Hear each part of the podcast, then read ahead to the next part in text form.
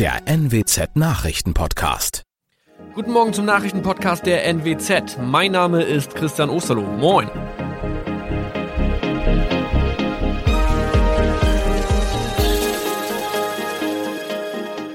Und das sind unsere regionalen Nachrichten am Morgen.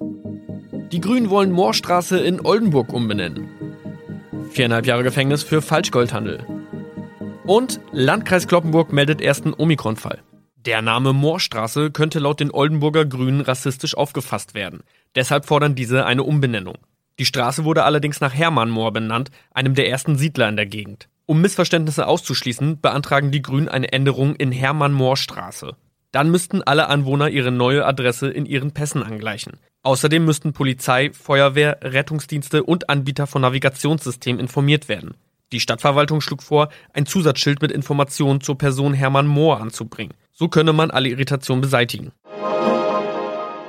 Tobias G. musste wegen dem Verkauf von Falschgold am Mittwoch vor das Landgericht Oldenburg. Nachdem der Schortenser bereits im Mai zu einer Freiheitsstrafe von mehr als drei Jahren in Jever verurteilt wurde, betrieb er seinen Handel auf eBay Kleinanzeigen weiter. Das wog bei der Verhandlung schwer auf. Der 27-Jährige schrieb in die Inseratsüberschrift das Wort plated, was so viel bedeutet wie überzogene und nur vergoldete Ware. Da im weiteren Anzeigentext aber die Rede von einem Reinheitsgrad war und die abgebildeten Goldbarren eine Seriennummer trugen, handelt es sich hierbei um eine Täuschung. Tobias G. wurde zu viereinhalb Jahren Haft verurteilt.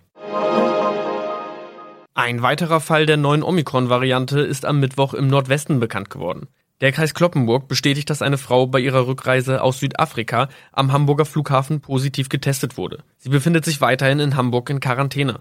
Da die Frau im Landkreis Kloppenburg lebt, sei auch das Gesundheitsamt Kloppenburg für diesen Fall zuständig. Zuvor gab es bereits bestätigte Omikron-Fälle in der Wesermarsch und im Kreis Leer. Das waren unsere Nachrichten aus der Region. Weitere aktuelle News aus dem Nordwesten finden Sie wie immer auf NWZ Online. Und Aktuelles aus Deutschland und der Welt hören Sie jetzt von unseren Kollegen aus Berlin. Vielen Dank und schönen guten Morgen. Ich bin Maja Däne und das sind heute unsere Themen aus Deutschland und der Welt. Mehr Freiheiten. Die EU will bis zum Sommer einen Corona-Impfpass einführen. Mehr Geld. Der Bundestag will Hilfspaket für Familien und Unternehmen beschließen. Und mehr Vorsicht. Intensivmediziner fordern längeren Lockdown. Die Corona-Woche endet immerhin mit einer guten Nachricht. Die Europäische Union arbeitet nämlich gerade auf Hochtouren an einem einheitlichen Corona-Impfpass. Den soll es pünktlich zu den Sommerferien geben und er soll uns allen einfacheres Reisen innerhalb Europas ermöglichen. In den kommenden drei Monaten will die EU-Kommission die technischen Voraussetzungen dafür schaffen, damit die unterschiedlichen nationalen Impfausweise digitalisiert und miteinander verbunden werden können. Welche Rechte und Vorteile der Impfpass beinhaltet, wird wohl jedes Land für sich selbst entscheiden. Wir haben unsere Korrespondentin in Brüssel, Sarah Geiserde, mal gefragt, wie dieser neue Impfpass konkret aussehen könnte und ob wir damit wirklich im Sommer auf Reisen gehen dürfen. Sarah, das klingt ja eigentlich alles ganz gut. Der EU-Impfpass kommt. Die Frage ist bloß wann und gibt es dann tatsächlich Vorteile für Geimpfte oder nicht? Ja, das gemeinsame System könnte pünktlich zur Sommersaison einsatzbereit sein, aber welche Rechte an das gemeinsame Dokument geknüpft sind, das soll dann jedes Land für sich entscheiden. EU-Länder wie Österreich oder Griechenland wollen, dass Menschen, die geimpft oder getestet sind und auch die, die eine Corona-Erkrankung schon hinter sich haben, wieder mehr Freiheiten bekommen, also zum Beispiel was das Reisen angeht. Deutschland und andere Länder sind da aber zurückhaltender, unter anderem, weil noch nicht klar ist, ob Geimpfte das Virus weitergeben können. Österreich ist ja schon vorgeprescht mit eigenen Vorschlägen für den Impfpass. Wie sehen die denn aus? Also Österreichs Bundeskanzler Kurz macht sich für einen europäischen Impfpass stark nach dem Vorbild von Israel. Da können seit kurzem alle Menschen, die gegen das Coronavirus geimpft sind oder die eine Infektion hinter sich haben, online einen Impfausweis erstellen. Und mit diesem grünen Pass, den man dann auf dem Handy vorzeigen kann, darf man dann unter anderem in Fitnessstudios, Theater, zu Sportereignissen und man darf auch in Hotels übernachten. Also das bringt ein ganzes Stück Normalität zurück, aber eben nur für diejenigen, die geimpft oder von einer Corona-Infektion genesen sind. Jetzt ist die EU ja nicht gerade bekannt dafür, schnell und unkompliziert einheitliche Entscheidungen zu treffen. Könnte es jetzt eigentlich auch passieren, dass einzelne Länder einfach ihr eigenes Ding machen und für ihre Bürger einen nationalen Impfpass einführen? Ja, definitiv. Österreichs Kanzler Kurz zum Beispiel hat da schon ganz klar ausgesprochen, dass er so einen Impfpass der Geimpften und Genesenen bestimmte Freiheiten zurückgibt, zur Not auch national angehen will, wenn es nicht schnell auf EU-Ebene eine Einigung gibt. Und Kurz will sich dann mit möglichst vielen Staaten in der Nachbarschaft und auch darüber hinaus zusammenschließen, sagt er. Na, dann sind wir mal gespannt, ob wir wirklich alle bis zum Sommer geimpft sind und so einen Impfpass bekommen. Dankeschön, Sarah in Brüssel. Und es gibt noch eine gute Nachricht zum Thema Corona. Der Bundestag will nämlich heute das neue Hilfspaket für Familien, Geringverdiener und Unternehmen beschließen. Unter anderem sollen Familien mit Kindern wie schon im vergangenen Jahr einen Zuschuss zum Kindergeld bekommen. Im Mai gibt es dann einmalig 150 Euro pro Kind. Auch Geringverdiener, Langzeitarbeitslose und Sozialhilfeempfänger sollen einmalig diese Finanzspritze von 150 Euro bekommen. Unternehmen können sich außerdem auf Steuererleichterungen freuen. Konkret soll auf Speisen in Restaurants und Bars bis Ende nächsten Jahres ein geringerer Mehrwertsteuersatz anfallen. Interessant für viele dürfte auch ein Gesetzentwurf für faire Verbraucherverträge werden, den der Bundestag heute diskutieren will. Es geht um die Frage, ob Vertragslaufzeiten immer wieder automatisch verlängert werden dürfen. Jasmin Becker, Nachrichtenredaktion. In der aktuellen Öffnungsdiskussion haben sich jetzt auch die Intensivmediziner zu Wort gemeldet und die treten ganz klar auf die Bremse. Statt schneller Lockerungen fordern sie einen längeren Lockdown, und zwar bis Anfang April. Die neuen Corona-Varianten breiten sich nämlich immer weiter aus und das könnte ziemlich schnell zu einer Überlastung der Kliniken und einer Überbelegung der Intensivbetten führen. Die grassierende, hochansteckende britische Corona-Mutation in Kombination mit dem aktuellen Impftempo bereitet den Intensivmedizinern Sorge. Sie haben mehrere Szenarien errechnet. Endet der aktuelle Lockdown wie ursprünglich geplant Ende kommender Woche, befürchten sie schon im Mai bis zu 25.000 Corona-Intensivpatienten. Das wäre nicht mehr zu stemmen. Ginge der Lockdown aber bis Anfang April, wäre die Lage auf den Stationen weitaus beherrschbarer. Dann rechnen sie im Mai mit rund 5.000 Patienten. Denn in diesen drei extra Wochen Lockdown könnten noch viele Menschen geimpft werden. Ursula Winkler, Berlin. Und wir haben noch eine Nachricht, die mal nichts mit Corona zu tun hat. Die Linke kommt heute und morgen nämlich zu ihrem Online-Parteitag zusammen, um eine neue Führung zu wählen. Seit fast neun Jahren stehen Katja Kipping und Bernd Rieksinger als Führungsduo an der Spitze der Partei. Die beiden wollen jetzt aber nicht noch einmal antreten. Das neue Führungsduo wird morgen gewählt und es wird wohl eine rein weibliche Doppelspitze sein mit der hessischen Fraktionschefin Janine Wissler und der thüringischen Landes- und Fraktionschefin Susanne Hennig-Welsow. Beide sollen für frischen Wind und auch mehr Einigkeit sorgen nach der teilweise streitgeprägten Ära von Kipping und Rieksinger. In Sachen Regierungsbeteiligung im Bund sind sich die beiden Neuen allerdings auch nicht einig. Hennig-Wieslow kann sich das vorstellen, Wissler ist skeptisch. Heute wird erst einmal über den Leitantrag abgestimmt. Trotz des Online-Formats soll es aber auch echte Debatten geben. Thomas Brock, Berlin.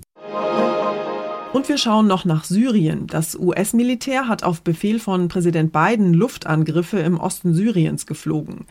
Ziel der Angriffe waren mehrere Einrichtungen an einem Grenzübergang, das hat der Sprecher des US-Verteidigungsministeriums John Kirby erklärt. Kirby bezeichnete die Luftangriffe als verhältnismäßige Antwort auf jüngste Angriffe gegen US-Soldaten und deren internationale Partner im Irak. Der Einsatz sende die klare Botschaft, dass Präsident Biden bereit sei zu handeln, um US-Militärangehörige und deren Verbündete zu schützen, sagte Kirby. Bei einem Raketenangriff auf die nordirakische Stadt Erbil war letzte Woche ein ziviler Auftragnehmer der internationalen Militärkoalition getötet worden, mehrere Menschen wurden verletzt. Sören Gies, USA. Unser Tipp des Tages heute für alle, die dringend Urlaub brauchen. Nach dem wochenlangen Lockdown sind wir ja allmählich wirklich alle reif für die Insel, für Strandurlaub oder einen Trip in die Berge.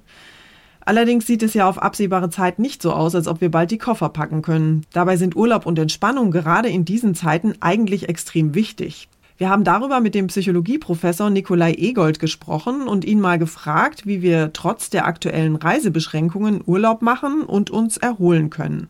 Professor Egold, welche Bedeutung hat Urlaub eigentlich für uns? Urlaub bedeutet ja, dass man sich von den Belastungen des Alltags erholt.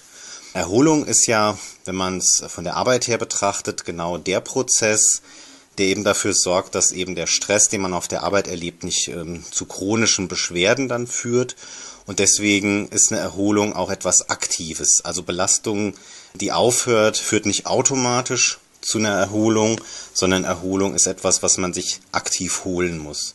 Klar, wir fühlen uns subjektiv nach einem Urlaub meistens besser und fitter, aber wirkt sich Urlaub tatsächlich messbar auf unsere Leistungsfähigkeit und unsere Gesundheit aus? Und tatsächlich kann man objektiv auch messen, dass es Effekte hat, dass es weniger Fehltage gibt und dass tatsächlich die Menschen auch wirklich objektiv leistungsfähiger sind. Und wir wissen auch, dass wenn Menschen zu wenig Urlaub haben, dass das tatsächlich zu messbaren negativen Effekten führt und diese Belastungen dann auch wirklich dauerhaft wirken. Warum brauchen wir eigentlich gerade jetzt in Corona-Zeiten Erholung noch viel dringender als sonst? Warum wir das gerade jetzt, wo wir Corona haben, so dringend brauchen, ist eben das Fehlen sozialer Kontakte. Weil wir einfach die Situation durch vielen sozialer Kontakte schon erleben als anstrengend und Belastung, aber auch weil ja die Arbeitsbedingungen sich nicht unbedingt verbessert haben, sondern weil diese Belastungen durch die Arbeitsbedingungen ja immer noch so sind, wie sie sind und vielleicht sogar noch schwieriger geworden sind. Warum wollen eigentlich so viele Menschen in ihrem Urlaub verreisen und möglichst weit weg von zu Hause sein?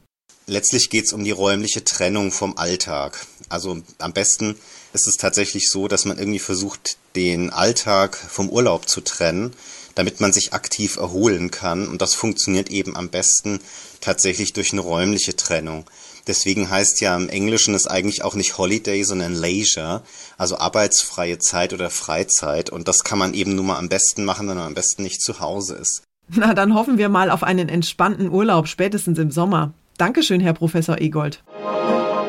Und zum Schluss geht es bei uns heute nicht um den schiefen Turm von Pisa, sondern um den Schäleturm von Kölle. Dort nämlich in Köln hat eine schiefe Kirchturmspitze gestern einen Feuerwehrgroßeinsatz ausgelöst. Ein Passant hatte die Feuerwehr alarmiert, weil die Turmspitze der St. Mariä Empfängniskirche plötzlich irgendwie ziemlich schief aussah. Die angerückten Einsatzkräfte haben dann tatsächlich festgestellt, dass sich der Kirchturm bedenklich zur Seite neigt. Und sie haben daraufhin vorsichtshalber mal sämtliche Gebäude rund um die Kirche geräumt und abgesperrt. Nach einer ausgiebigen Erkundung und Begehung des Turms konnte aber Gott sei Dank Entwarnung gegeben werden. Es wurden nämlich weder Risse noch irgendwelche anderen Schäden festgestellt. Und auch Statiker des Technischen Hilfswerks und des Bauaufsichtsamts kamen schließlich zu dem Ergebnis, dass keine Gefährdung besteht. Das war's von mir für heute. Ich bin Maja Däne und wünsche Ihnen ein schönes Wochenende. Tschüss und bis Montag.